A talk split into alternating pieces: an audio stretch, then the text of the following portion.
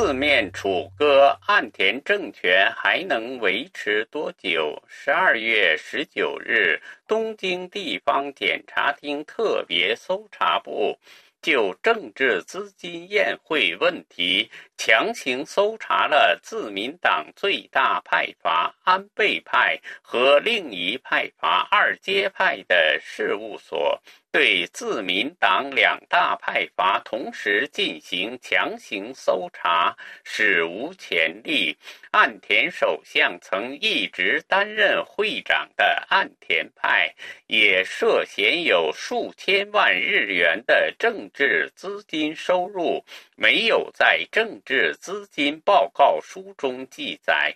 岸田政权和自民党面临史上最大危机。从从下面几个方面看，岸田政权很难维持下去。一目前，东京地方检察厅已针对涉嫌违反政治资金规正法一案，针对在十四日撤职的岸田内阁前内阁官房长官松野博一及安倍派前国队委员长高木义、前自民党参议院干事长世耕弘成及前文部科。学大臣严古立约谈调查，约谈范围将继续扩大。什么时候对首相岸田进行约谈，不得而知。二。产经新闻和富士新闻网十二月的联合民意调查显示，岸田文雄内阁的支持率为百分之二十二，比上次调查下降五点三个百分点。这是自二零二一年十月。第一届岸田政权上台以来，连续三个月更新最低水平，不支持率也创下新高，达到百分之七十一点九。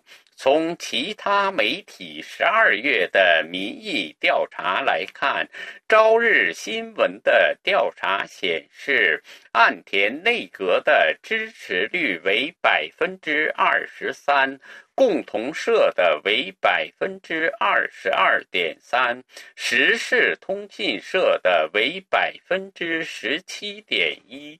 都创二零一二年十二月自民党和公民党重新执政以来的最低水平。朝日新闻十二月十六日至十七日进行的全国民意调查显示，岸田文雄内阁和自民党的支持率总和下降至百分之五十以下。日本已故参议院资深议员青木干雄曾总结出“青木第一定律”。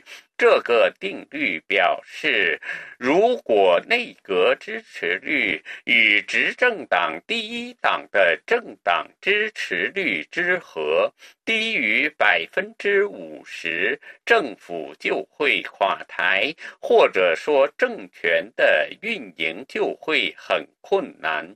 而在目前的形势下，岸田政权已被称为“死尸政权”。三。除上述问题外，岸田政权还面临着日元走低、物价飞涨、实质工资下降等问题。而面对四面楚歌的岸田政权，在野党正在摩拳擦掌，等待在明年一月召开的通常国会上。对岸田政权万炮齐轰，而自民党的政治资金回扣问题也将不断发酵，可能会有很多自民党大佬遭逮捕，甚至岸田本人也是泥菩萨过河，自身难保，岸田政权随时可能土崩瓦解。以上东京专栏由法广特约记者楚良一转播。